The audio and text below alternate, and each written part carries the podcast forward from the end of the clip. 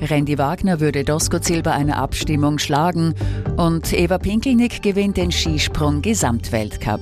Im Studio Christiane Lindenberg. Der Machtkampf innerhalb der SPÖ wird zugunsten von Parteichefin Pamela Rendi-Wagner ausgehen, so die Einschätzung des Politologen Anton Pelinka.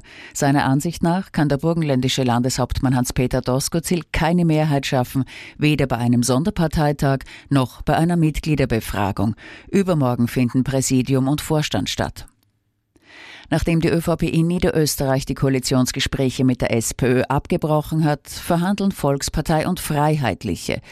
Dass sich Türkis und Blau zusammenraufen können, war eben noch äußerst unwahrscheinlich und nach wie vor sehen beide Parteien große Hürden, sagt Landeshauptfrau Johanna Mikl-Leitner.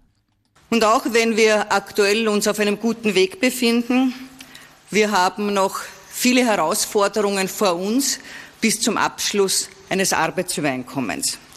Diese Herausforderungen bis dorthin sind groß. Auch für FPÖ-Landesparteichef Udo Landbauer ist noch nichts ausgemacht.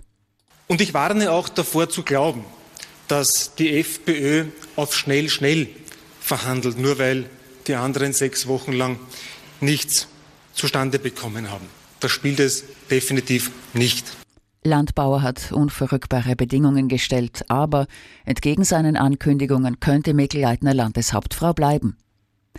Papst Franziskus feiert zehn Jahre Pontifikat und das mit seinem ersten Podcast. Im Vatikan wird er Popcast genannt. Darin erzählt Franziskus über sich selbst und über die Herausforderungen seines Amts. Im Iran werden noch immer 100 Schülerinnen im Spital behandelt. Sie leiden an mysteriösen Vergiftungen. Insgesamt haben die Behörden 13.000 Verdachtsfälle verzeichnet. Seit Wochen wird darüber spekuliert, ob religiöse Fanatiker die Mädchen mit Giftgas vom Unterricht fernhalten wollten. Und Eva Pinkelnick hat sich die große Kristallkugel im Skispringen geholt. Der Vorarlbergerin hat beim Raw Air Bewerb in Lillehammer der elfte Platz gereicht, um die deutsche Katharina Althaus auf Rang 2 zu verdrängen.